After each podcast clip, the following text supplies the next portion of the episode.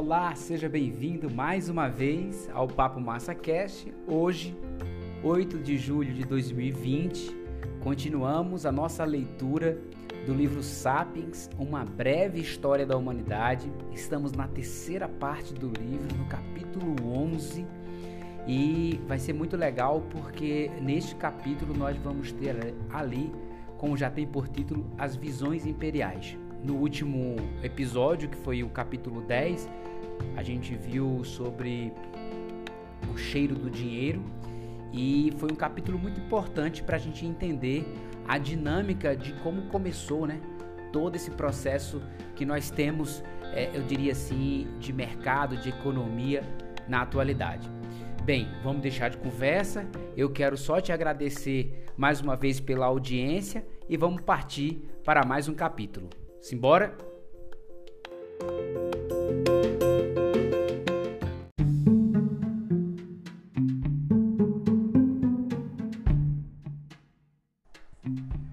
Capítulo 11 Visões Imperiais Os antigos romanos estavam acostumados a ser derrotados. Como os governantes da maioria dos grandes impérios da história, eles podiam perder uma batalha após a outra, mas ainda vencer a guerra. O império incapaz de receber um golpe e continuar de pé não é um império de verdade. Mas até mesmo os romanos acharam difícil digerir as notícias que chegaram do norte da Península Ibérica em meados do século II a.C.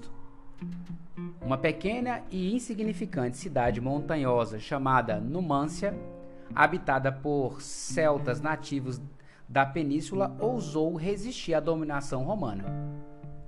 Roma, na época, era senhora inquestionável de toda a bacia do Mediterrâneo, tendo conquistado os impérios macedônio e Seleucida, subjugado as gloriosas cidades é, estado da Grécia e reduzido é, Cartago a ruínas em chamas. Os numantinos não tinham nada ao seu lado além de um amor brutal pela liberdade e por suas terras inóspitas. Ainda assim, obrigaram diversas legiões a se renderem ou recuarem, humilhadas. Finalmente, em 134 a.C., a paciência de Roma se esgotou. O Senado decidiu enviar Cipião Emiliano, principal general de Roma e homem que havia derrubado Cartago, para dar um jeito nos numantinos. Ele recebeu um exército gigantesco de mais de 30 mil soldados. Cipião, que respeitava o espírito de luta e as liberdades marciais dos numantinos, preferiu não desgastar seus soldados em, combate desnecessário. Em vez disso, cercou a Numância com uma linha de fortificações, bloqueando o contato da cidade com o mundo exterior. A fome fez o trabalho por ele. Depois de mais de um ano, a provisão de alimentos se esgotou. Quando os numantinos se deram conta de que não havia mais esperança, incendiaram a própria cidade. Segundo relatos romanos, a maioria se matou para não se tornar escravo de Roma. Mais tarde, a Numância se tornou um símbolo da independência e coragem espanholas. Miguel de Cervantes, autor de Dom Quixote, escreveu uma tragédia chamada O Cerco de Numância, que termina com a destruição da cidade, mas também com uma visão da futura grandiosidade da Espanha. Poetas compuseram panegíricos de seus bravos defensores e pintores retrataram o cerco majestosamente em suas telas. Em 1882, as ruínas foram declaradas Monumento Nacional e se tornaram um local de peregrinação para os patriotas espanhóis. Nas décadas de 1950 e 1960, as histórias em quadrinhos mais populares na Espanha não eram as do Super-Homem ou do Homem-Aranha, e sim as aventuras de El Jabato, um antigo herói ibérico fictício que combatia os opressores romanos. Os antigos numantinos são, até hoje, paradigmas espanhóis do heroísmo e do patriotismo, retratados como modelo para os jovens do país. Ainda assim, os patriotas exaltam os numantinos em espanhol, língua romântica que nasceu do latim de Cipião. Os numantinos falavam uma língua celta que hoje está morta e perdida. Cervantes escreveu o cerco de Numância em alfabeto latino e a peça segue modelos artísticos greco-romanos. Numância não tinha teatros. Os patriotas espanhóis que admiram o heroísmo numantino tendem a ser também leais seguidores da Igreja Católica Romana. Não ignore essa última palavra. Uma igreja cujo líder ainda fica em Roma e que se dirige a Deus preferivelmente em latim. Da mesma forma, o direito moderno espanhol deriva da lei romana. A política espanhola se baseia na romana. E a cozinha, e a cozinha e a arquitetura espanholas devem muito mais a legados romanos do que celtas ou ibéricos. Não restou nada da Numância além de ruínas. Até mesmo sua história só chegou até nós graças aos escritos de historiadores romanos. Foi feito sob medida para o gosto público romano, que adorava contos de bárbaros amantes da liberdade. A vitória de Roma sobre a Numância foi tão completa que os vitoriosos se apropriaram até da memória dos derrotados. Não é o nosso tipo de história. Gostamos de ver os menos favorecidos vencerem, mas não há justiça na história. A maioria das culturas do passado, mais cedo ou mais tarde, acabou se tornando vítima dos exércitos de algum império implacável que as relegou ao esquecimento. Os impérios também acabam sucumbindo, mas tendem a deixar para trás legados ricos e duradouros. No século XXI, praticamente todas as pessoas são fruto de algum império.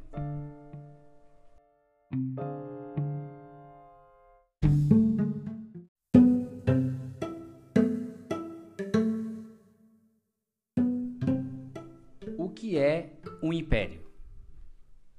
O império é uma ordem política com duas características importantes. Em primeiro lugar, para se qualificar para essa designação, é preciso dominar um número significativo de povos distintos, cada um com seu próprio território e identidade cultural.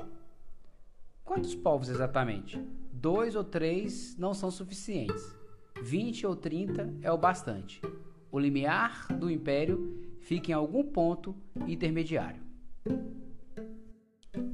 Em segundo lugar, impérios são caracterizados por fronteiras flexíveis e um apetite potencialmente ilimitado. Eles podem engolir e digerir cada vez mais nações e territórios sem alterar sua estrutura ou identidade básicas. O Estado britânico atual tem fronteiras bastante claras que não podem ser ultrapassadas sem alterar a estrutura e a identidade fundamentais do Estado. Um século atrás, praticamente qualquer lugar da Terra poderia se tornar parte do Império Britânico. Diversidade cultural e flexibilidade territorial dão aos impérios não só o caráter singular, como também seu papel central na história. Foi graças a essas duas características que os impérios conseguiram unir politicamente diversos grupos étnicos e zonas ecológicas e, desse modo, fundir segmentos cada vez maiores da espécie humana e do planeta Terra.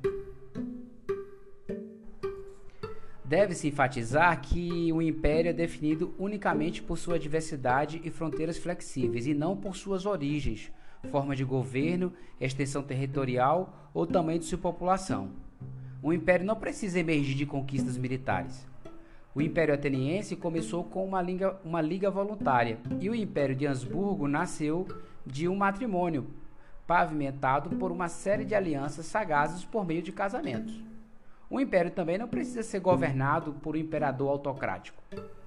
O Império Britânico, o maior da história, foi conduzido por uma democracia.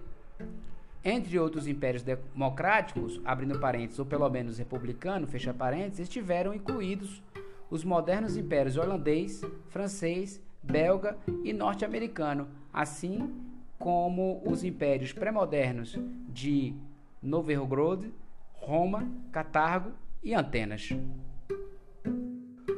O tamanho também não tem tanta importância. Os impérios podem ser pequenos. O Império Ateniense, em seu apogeu, era muito menor em tamanho e população do que a Grécia de hoje. O Império Azteca era menor do que o México atual. No entanto, ambos eram impérios, enquanto a Grécia e o México modernos não são, porque os primeiros subjugaram gradualmente dezenas e até centenas de unidades políticas diferentes, e os últimos não.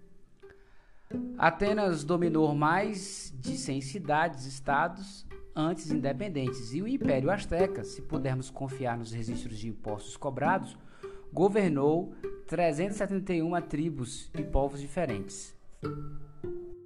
Como foi possível espremer tamanha mistura humana no território de um modesto Estado moderno? Foi possível porque no passado havia muito mais povos distintos no mundo, cada um deles com uma população menor e ocupando menos território do que um povo é, típico dos dias de hoje. As terras entre o Mediterrâneo e o Rio Jordão, que hoje lutam para satisfazer as ambições de apenas dois povos, acomodaram, facilmente, nos tempos bíblicos, dezenas de nações, tribos, é, pequenos reinos e cidades-estado. Os impérios foram uma das principais razões para a drástica redução da diversidade humana. O rolo compressor imperial, pouco a pouco, destruiu as características singulares de inúmeros povos, abrindo parêntese, como os numantinos, fechando parêntese, forjando, a partir deles, grupos novos e muitos maiores.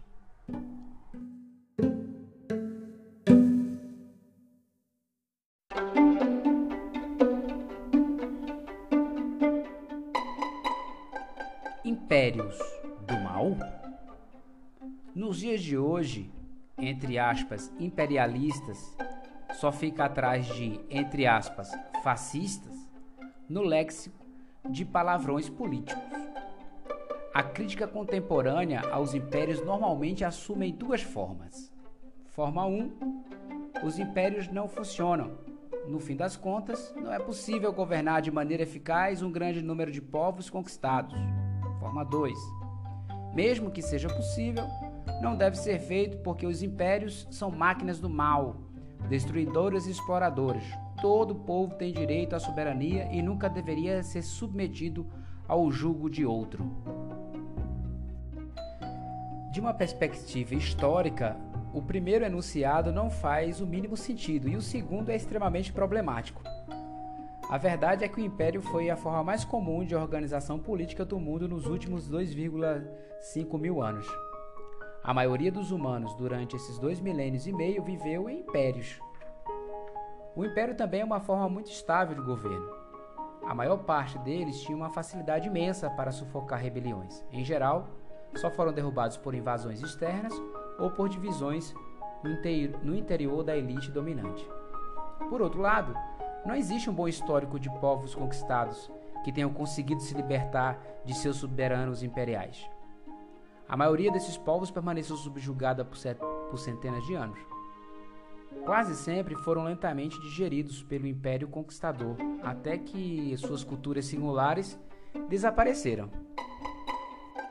Por exemplo, quando o Império Romano do Ocidente finalmente sucumbiu, as tribos germânicas invasoras em 476, os numantinos, é, arvenos, helvécios, samitas, lusitanos, ubrianos, etruscos e centenas de outros povos esquecidos que os romanos haviam conquistado século antes não emergiam da carcaça estripada do império como Jonas, como Jonas saiu da barriga do grande peixe. Não restou nenhum deles. Os descendentes biológicos dos povos que haviam se identificado como membros dessas nações que falavam sua língua, cultuavam seus deuses e disseminavam seus mitos e lendas. Agora pensavam, falavam e cultuavam como os romanos. Em muitos casos, a destruição de um império não significava a independência de, dos povos dominados. Em vez disso, o novo império ocupava o vácuo criado quando o antigo ruía ou se rendia. Em nenhum outro lugar isso foi tão evidente quanto no Oriente Médio. A atual constelação política na região, um equilíbrio de poder entre muitas entidades políticas independentes com fronteiras mais ou menos estáveis, praticamente não tem paralelos nos últimos milênios. A última vez que o Oriente Médio vivenciou essa situação foi no século 8 a.C., há quase 3 mil anos. Da ascensão do Império Neo-Assírio no século 8 a.C.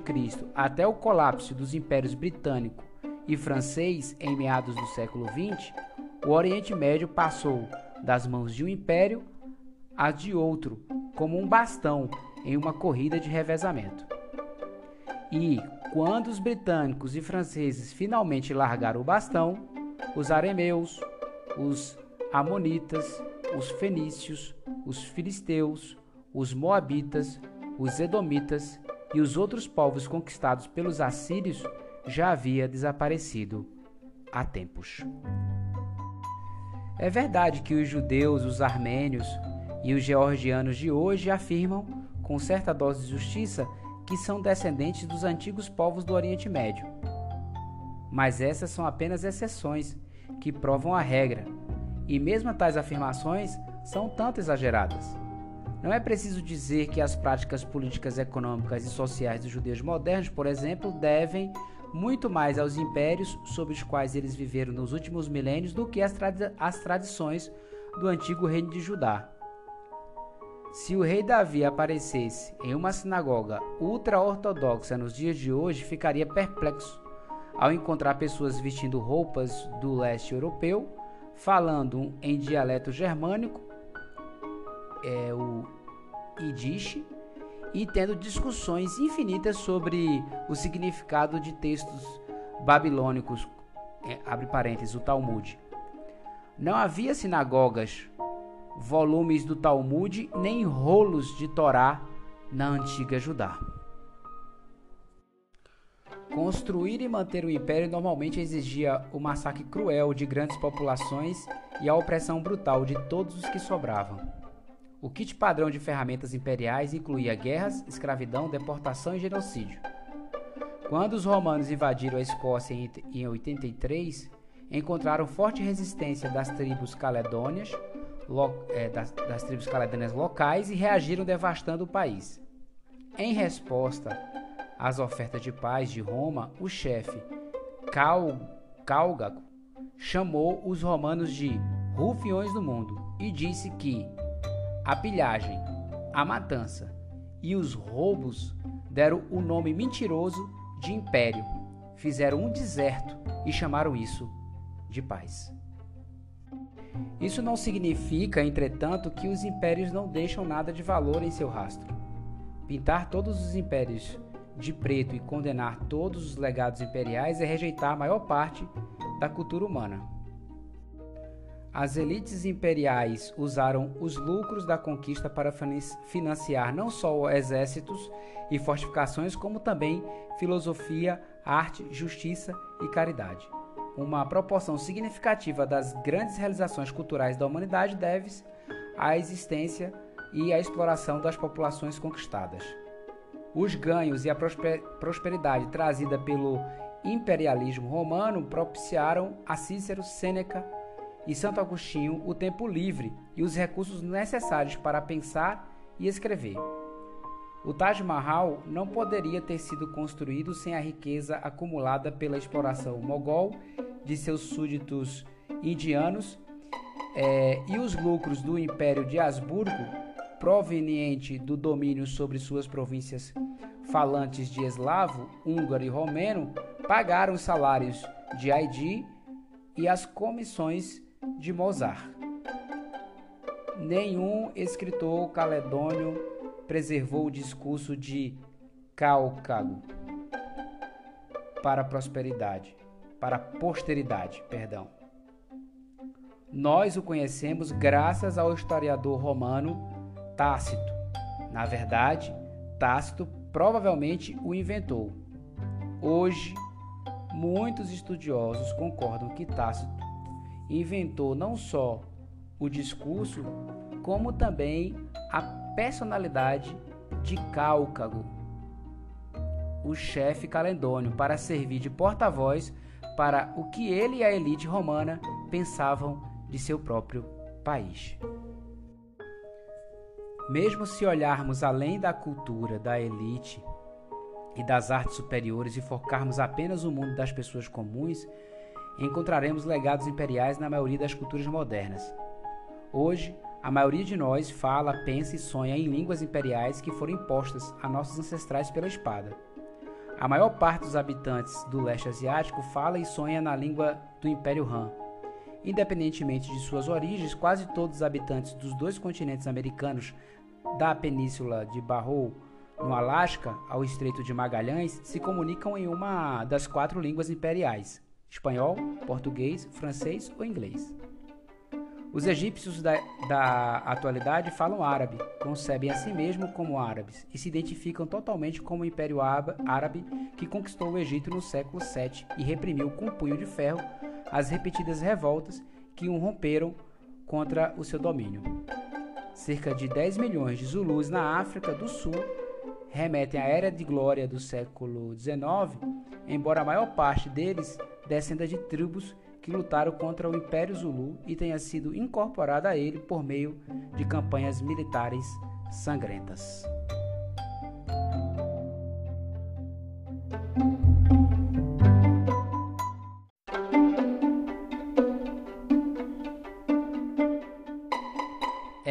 para o seu próprio bem.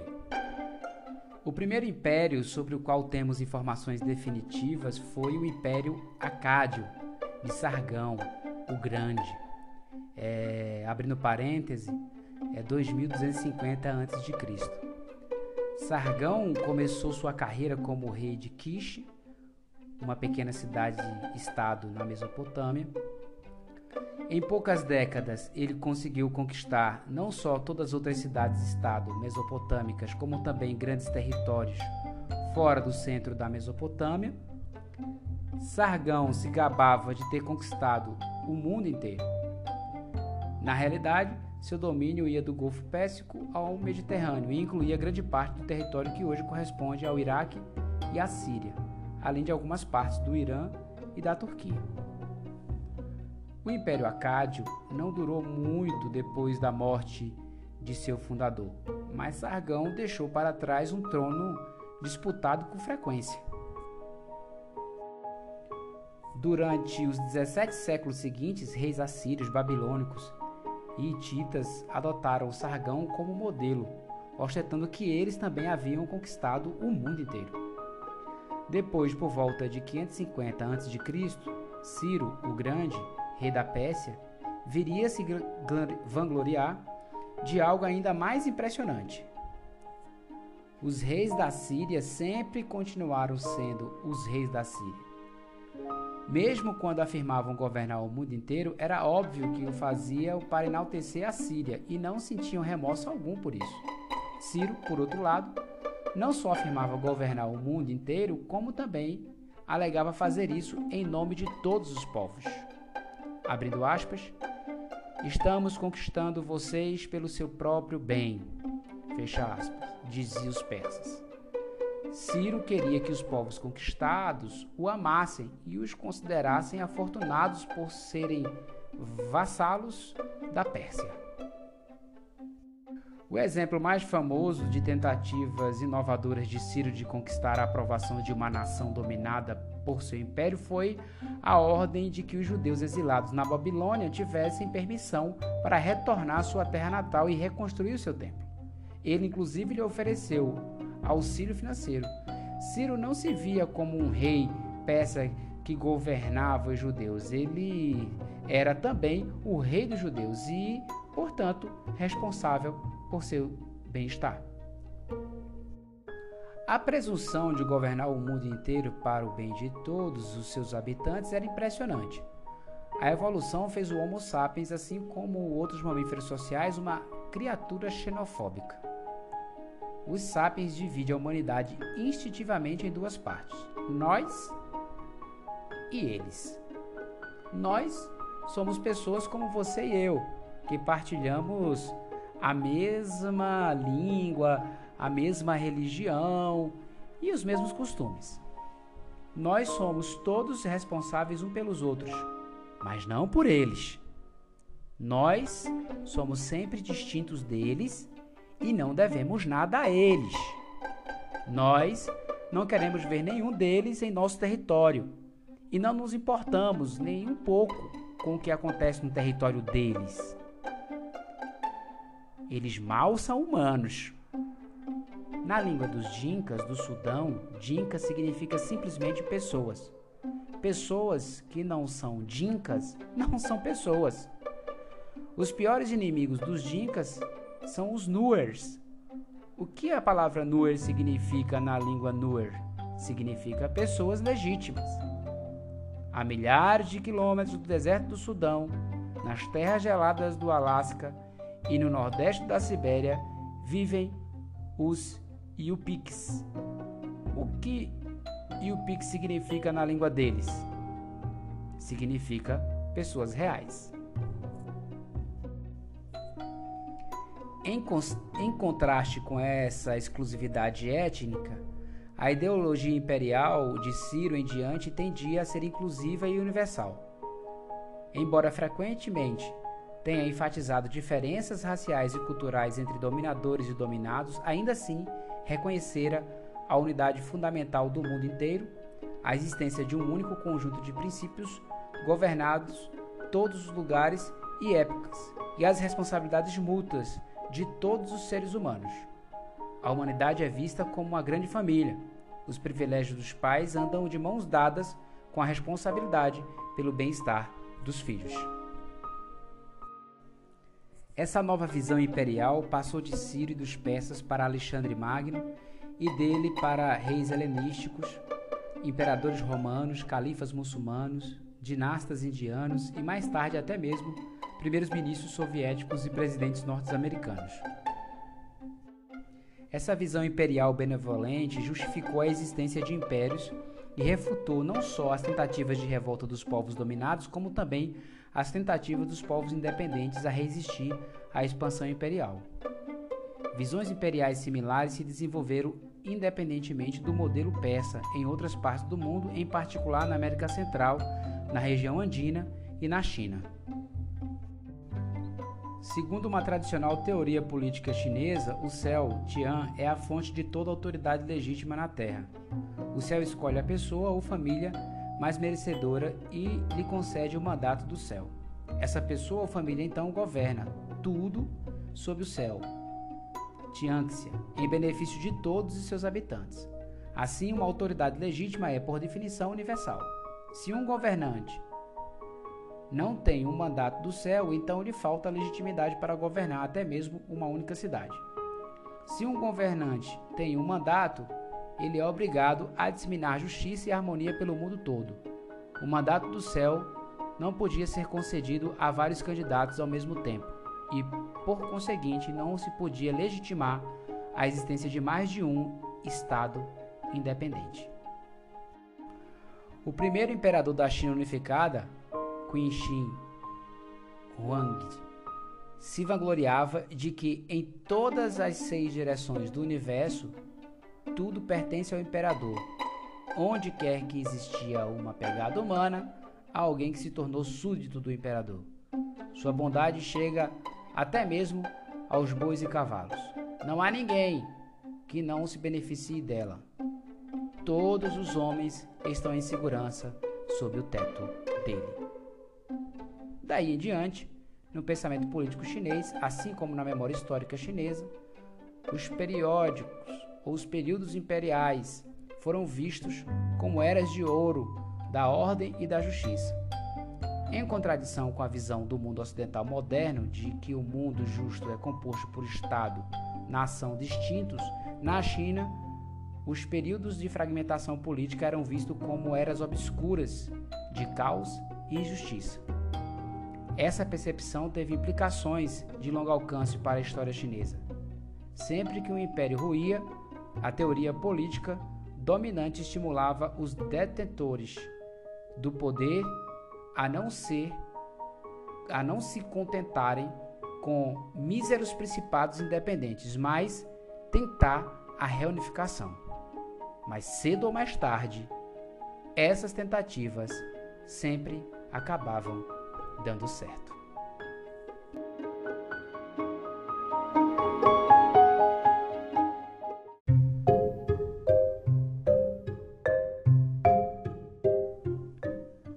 Quando eles se tornam nós.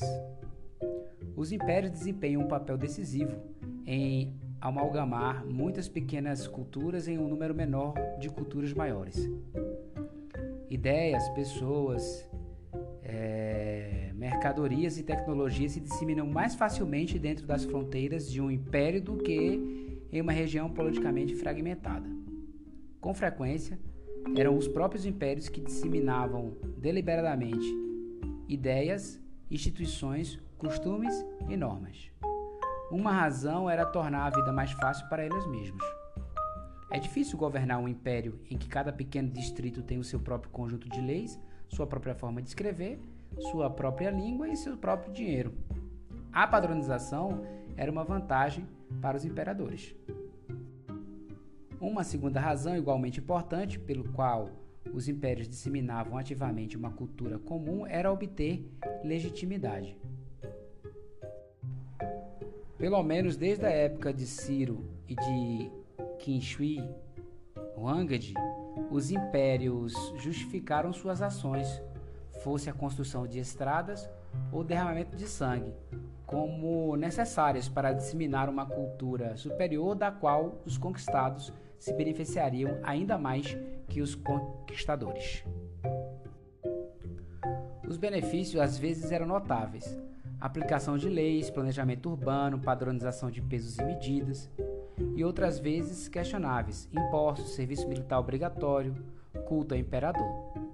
Mas a maior parte das elites imperiais acreditava firmemente que estava trabalhando para o bem-estar geral dos habitantes do império. A classe dominante chinesa tratava os vizinhos de seus pais e seus súditos estrangeiros como bárbaros miseráveis, a quem o império deveria levar os benefícios da cultura. O mandato do céu foi concedido ao imperador não para explorar o mundo, mas para educar a humanidade. Os romanos também justificaram seu domínio argumentando que estavam concedendo paz, justiça e refinamento aos bárbaros. Os alemães selvagens e os gauleses pintados viviam na imundice e na ignorância até que os romanos os adestrassem com a lei os lavaram em casas de banho públicas e os aprimoraram com a filosofia. O Império Maurya, no século III a.C., adotou como missão a disseminação dos ensinamentos de Buda a um mundo ignorante. Os califas muçulmanos receberam uma ordem divina para difundir a revelação do profeta, de forma pacífica, se possível, mas com o uso da espada, se necessário. Os impérios espanhol e português proclamaram que não eram riquezas que procuravam nas Índias e na América, e sim adeptos para a fé verdadeira. O sol nunca se punha na missão britânica de difundir as mensagens do liberalismo e do livre comércio. Os soviéticos se sentiram obrigados a facilitar a inexorável marcha histórica do capitalismo rumo à utópica ditadura do pro proletariado.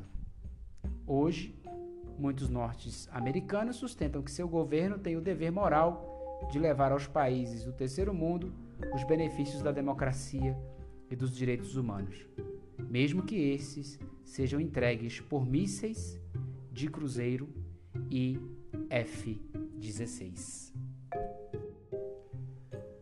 As ideias culturais disseminadas pelo império raramente eram uma criação exclusiva da elite dominante. Uma vez que a visão imperial tende a ser, por natureza, universal e inclusiva, foi rel relativamente fácil para as elites imperiais adotar ideias, normas e tradições onde quer que as encontrassem, em vez de se ater ao fanatismo, a uma única tradição conservadora. Embora alguns imperadores procurassem purificar suas culturas e retornar ao que consideravam suas raízes, a maior parte dos impérios gerou civilizações híbridas que absorveram muito dos povos dominados. A cultura imperial de Roma era grega quase tanto quanto romana. A, a cultura imperial abássida era parte persa, parte grega e parte árabe. A cultura imperial mongol era uma imitação da chinesa. No Império dos Estados Unidos, um presidente norte-americano com sangue queniano pode comer pizza italiana enquanto assiste o filme preferido Lawrence da Arábia, um épico britânico sobre a rebelião árabe contra os turcos.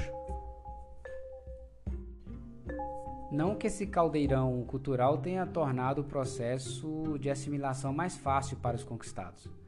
A civilização imperial pode muito bem ter absorvido inúmeras atribuições de diversos povos conquistados, mas o resultado híbrido ainda era estranho à grande maioria. O processo de assimilação era com frequência doloroso e traumático. Não é fácil abrir mão da tradição local e familiar, assim como é difícil e estressante entender e adotar uma nova cultura. Pior ainda, mesmo quando os povos dominados adotavam a cultura imperial com sucesso, podia levar décadas, se não séculos, até que a elite aceitasse como parte, entre aspas, de nós. As gerações que viviam entre a conquista e a aceitação eram deixadas ao relento.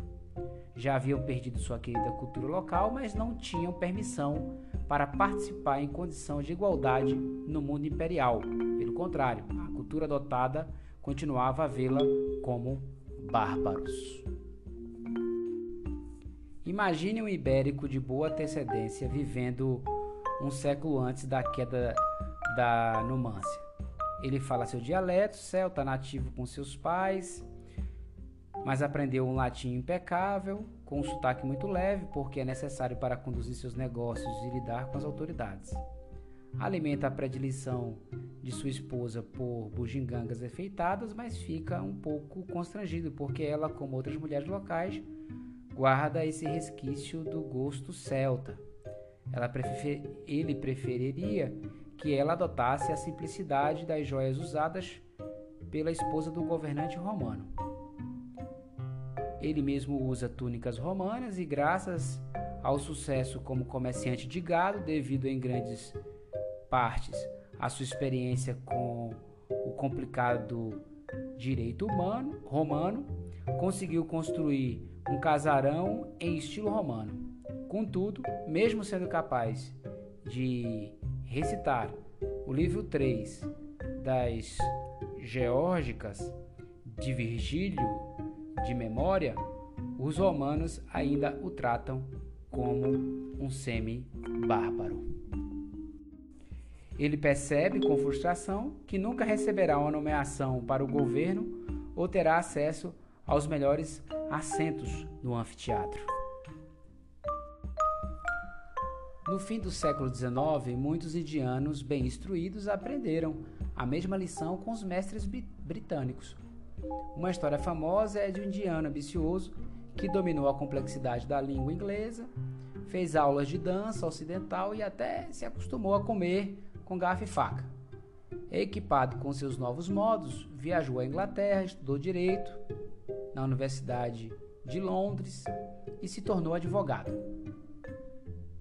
Mesmo assim, esse jovem, homem das leis, aprumado em seu terno e gravata, foi jogado para fora de um trem na colônia britânica da África do Sul por insistir em viajar na primeira classe em vez de se acomodar na terceira, onde homens, entre aspas, de cor, como ele deveria viajar. Seu nome era Gandhi. Em alguns casos, o processo de aculturação e assimilação acabou rompendo as barreiras entre os recém-chegados e a antiga elite. Os conquistados já não viam o império como um sistema estrangeiro de ocupação, os conquistadores passaram a enxergar seus conquistados como iguais. Dominantes e dominados passaram a ver eles como nós. Todos os súditos de Roma, depois do século de dominação imperial, acabaram recebendo a cidadania, a cidadania romana não romanos ascenderam e passaram a ocupar os cargos mais altos entre os oficiais das legiões romanas e foram nomeados ao Senado. Em 48, o imperador Cláudio admitiu no Senado vários gauleses notáveis cujos, abrindo aspas, costumes, culturas e laços de matrimônios se misturaram com os nossos, fechando aspas, conforme observou em seu discurso. Senadores arrogantes protestaram contra a inclusão desses ex-inimigos no cerne do sistema político romano. Cláudio os recordou de uma verdade inconveniente. A maioria das famílias senatoriais descendia de tribos italianas que um dia lutaram contra Roma e, mais tarde, obtiveram cidadania romana. Na verdade, conforme recordou o imperador, sua própria família era de descendência sabina. Desde o século II, Roma foi governada por uma linguagem de imperadores nascidos na Península Ibérica, em cujas veias provavelmente corriam pelo menos algumas gotas de sangue ibérico. Os reinados de Trajano, Adriano, Antônio Pio e Marco Aurélio geralmente são considerados a era de ouro do Império. Depois disso, todas as barreiras étnicas, étnicas foram derrubadas. O imperador Lúcio VII Severo, 193 a 211, descendia de uma família púnica da Líbia. Heliogábalo, de 218 a 222, era sírio. O imperador Filipe, de 244 a 249, era conhecido informalmente como Filipe o Árabe. Os novos cidadãos do império adotaram a cultura imperial romana com tanto entusiasmo que durante séculos e até milênios depois que o império ruiu, continuaram a falar a língua do império, a acreditar no Deus cristão que o império havia adotado de uma de suas províncias é, levantinas e viver segundo as leis do império.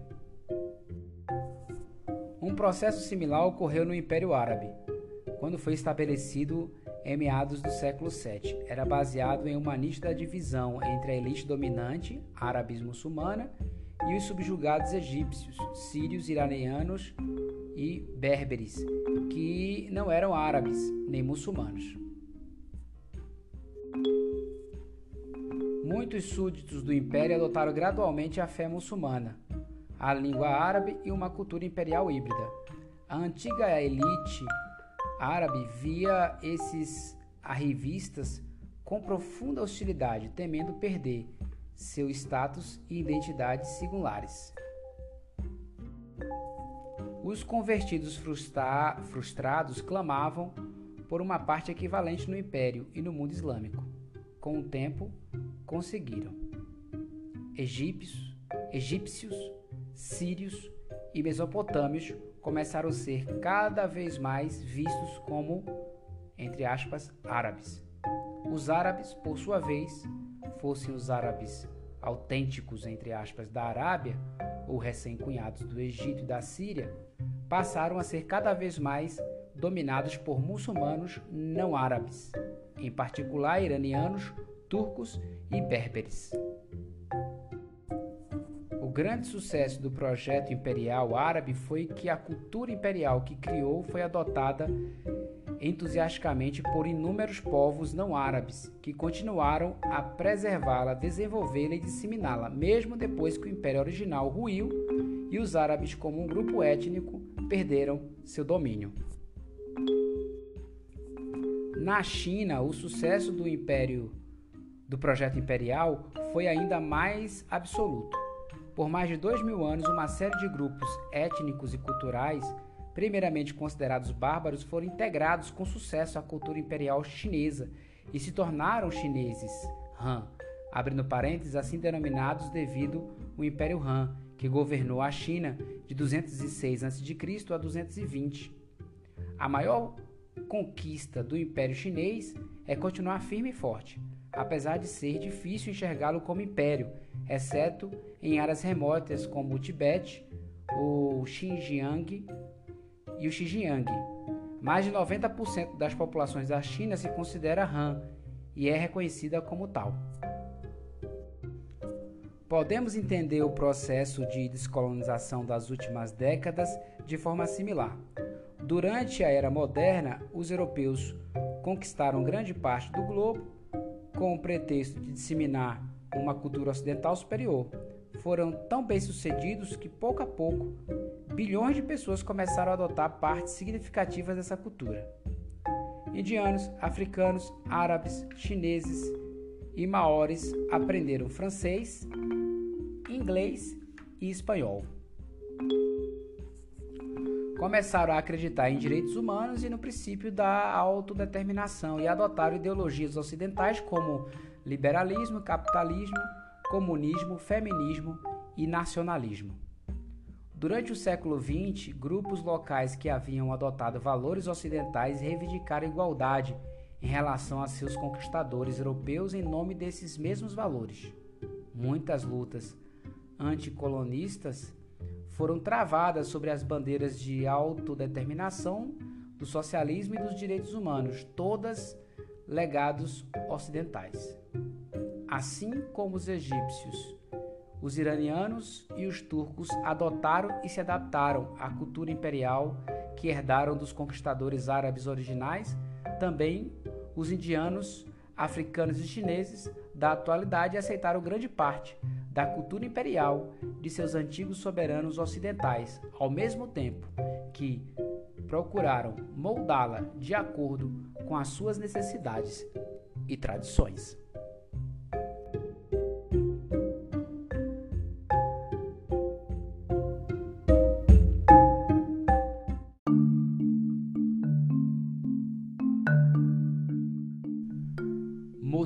Mocinhos e bandidos na história. É tentador dividir a história entre mocinhos e bandidos, colocando todos os impérios do lado dos bandidos. Afinal, quase todos esses, esses impérios foram edificados sobre sangue e mantiveram seu poder por meio de opressão e guerra. Mas grande parte das culturas de hoje se baseia em legados imperiais. Se os impérios são, por definição, ruins, o que isso diz sobre nós? Existem escolas de pensamento e movimentos políticos que procuraram expurgar a cultura humana do imperialismo, deixando o que afirmam ser uma civilização pura e autêntica, não contaminada pelo pecado. Essas ideologias são, na melhor das hipóteses, ingênuas, na pior, servem como uma camuflagem hipócrita para o nacionalismo bruto e para a intolerância. Talvez seja possível argumentar que algumas das inúmeras culturas que surgiram no início da história registrada fossem puras, intocadas pelo pecado e não adulteradas por muitas sociedades. Mas nenhuma cultura desde aquele início pode fazer essa afirmação, pelo menos nenhuma cultura que ainda exista existe sobre a face da Terra. Todas as culturas humanas são, em parte, legado de impérios e civilizações imperiais, e nenhuma cirurgia acadêmica ou política pode remover esse legado sem matar o paciente. Pense, por exemplo, na relação de amor e ódio entre a República Independente da Índia atual e a Índia Britânica. A conquista e a ocupação da Índia pelos britânicos custou a vida de milhões de indianos e foi responsável pela humilhação e exploração contínua de outras centenas de milhões. Ainda assim, muitos indianos adotaram, com entusiasmo dos convertidos, ideias ocidentais como autodeterminação e direitos humanos e ficaram é, consternados quando os britânicos se recusaram a colocar em prática seus próprios valores declarados e concederam aos, aos indianos nativos é, direitos iguais como os súditos britânicos ou independência. No entanto, o Estado indiano moderno é filho do Império Britânico. Os britânicos mataram, feriram e perseguiram os habitantes do subcontinente, mas também uniram um mosaico desconcertante de reinos, principados e tribos em guerra, criando uma consciência nacional partilhada de um país que funcionava mais ou menos como uma unidade política. Eles assentaram as bases do sistema jurídico indiano, criaram sua estrutura administrativa e construíram a rede de ferrovia que foi fundamental para a integração econômica. A Índia independente adotou a democracia ocidental em sua encarnação britânica como forma de governo. O inglês ainda é a língua franca do subconsciente, uma língua neutra que falantes nativos de Hindi, Tamil e Malayala podem usar para se comunicar. os indianos são apaixonados por cricket e chá. E tanto o jogo quanto a bebida são legados britânicos. O cultivo comercial de chá não existia na Índia até meados do século XIX, quando foi introduzido pela Companhia Britânica das Índias Orientais. Foram os snobs, sahabis ou sahibs, perdão, britânicos que disseminaram o costume de tomar chá por todo o subcontinente. Quantos indianos hoje em dia gostariam que houvesse uma votação para destruí-los, destituí-los, perdão, da democracia, da língua inglesa, da rede de ferrovias, do sistema jurídico, do crítico e do chá, utilizando o argumento de serem legados imperiais? Mesmo que isso acontecesse, o próprio fato de fazer uma votação para decidir a questão não demonstraria a sua dívida para com os ex-soberanos?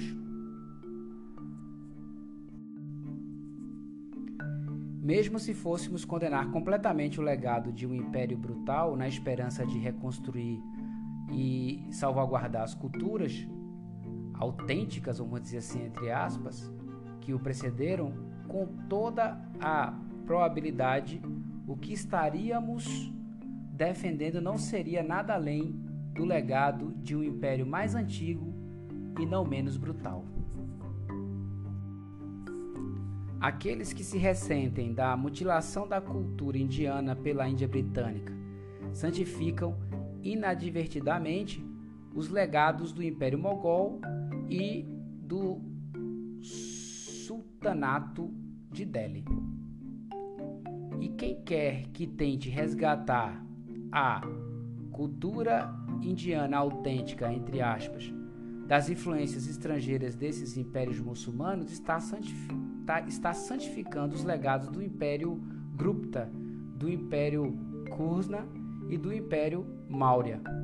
Se um nacionalista extremo hindu fosse destruir todas as construções deixadas pelos conquistadores britânicos, como a principal estação do trem de Mumbai, o que faria com a estrutura deixada pelos conquistadores muçulmanos, como o Taj Mahal? Ninguém sabe ao certo como resolver a questão espinhosa da herança cultural. Qualquer que seja o caminho escolhido, o primeiro passo é reconhecer a complexidade do dilema e aceitar que a divisão simplista entre mocinhos e bandidos não leva a lugar nenhum. A menos, é claro, que estejamos dispostos a admitir que costumamos seguir o exemplo dos bandidos.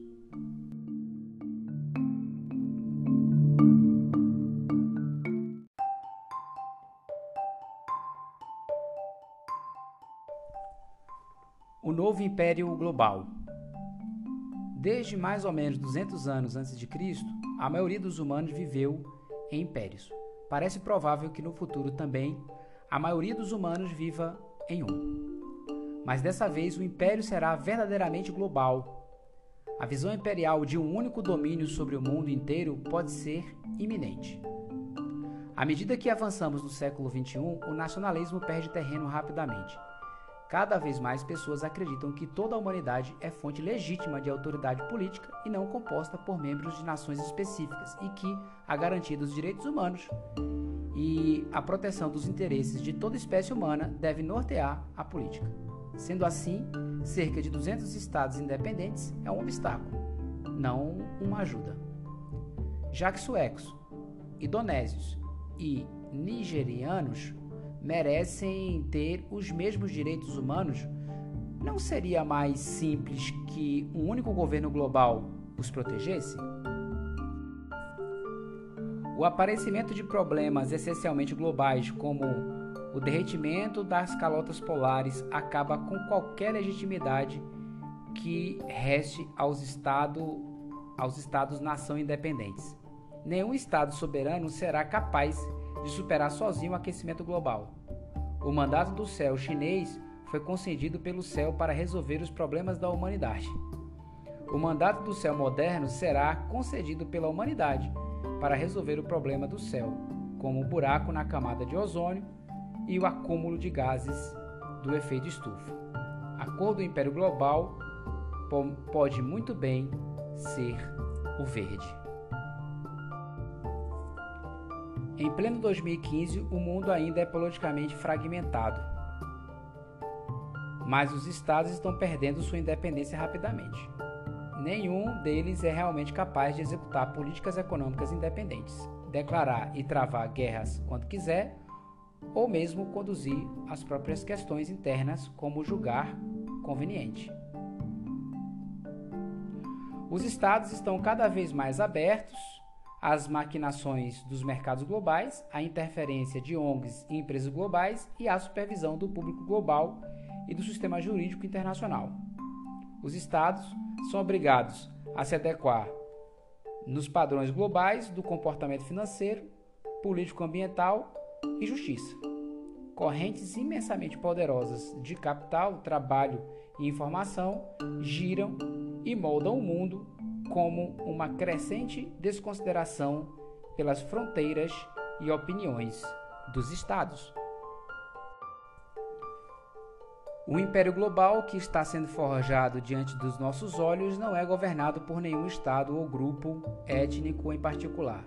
De maneira similar, o Império Romano tardio é governado por uma elite multiétnica e se mantém unido por culturas e interesses em comum. Em todo o mundo, cada vez mais empresários, engenheiros, especialistas, acadêmicos, advogados e gerentes são chamados para fazer parte do império. Eles devem ponderar se responderão ao chamado imperial ou se permanecerão fiel a seu estado e a seu povo. É cada vez maior o número daqueles que escolhem o Império.